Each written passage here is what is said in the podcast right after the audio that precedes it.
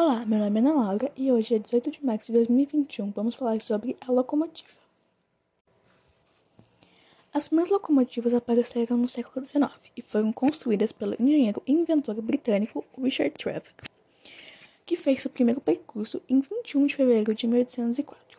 A locomotiva conseguiu puxar cinco vagões com 10 toneladas de carga e 70 passageiros de velocidade a 8 km por hora, usando como efeito trilhos fabricados em ferro fundido.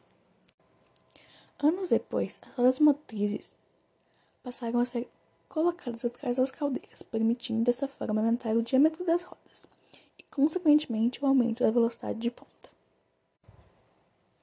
As locomotivas passaram do vapor à eletricidade no dia 31 de maio de 1879. Werner von Siemens apresentou na Exposição Mundial de Berlim a primeira locomotiva elétrica. No entanto, seu desenvolvimento foi significativo a partir de 1890, mantendo-se sua utilização até os dias atuais.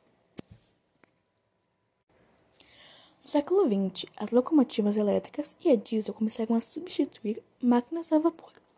No fim da década de 1960, a maioria dos países já tinham substituído a totalidade das locomotivas a vapor em serviço. Outros projetos foram desenvolvidos e experimentados, como, como as locomotivas de turbina a vapor, mas pouquíssimos motorizados. No Brasil, a primeira locomotiva a rodar foi a Baronesa.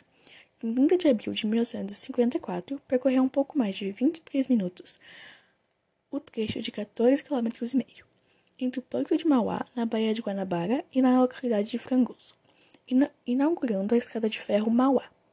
As locomotivas a vapor receberam o apelido de Maria Fumaça, em virtude da densa nuvem de vapor e fuligem expelida pela sua chaminé.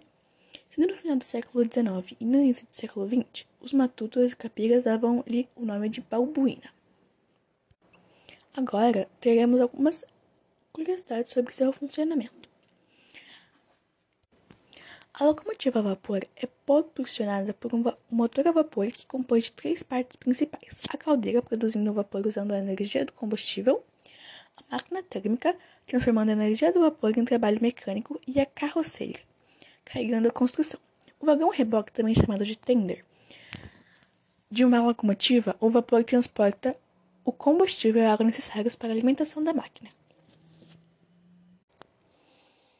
Já em uma locomotiva diesel ou uma locomotiva elétrica, o motor primário ou motor diesel aciona um gerador elétrico que irá transmitir potências para o motor de atração, assim fazendo funcionar e andar. Não existe conexão mecânica entre o motor primário e as rodas de atração. Já outra curiosidade é o recorde absoluto de velocidade de uma locomotiva a vapor, que foi obtido na Inglaterra em 1838.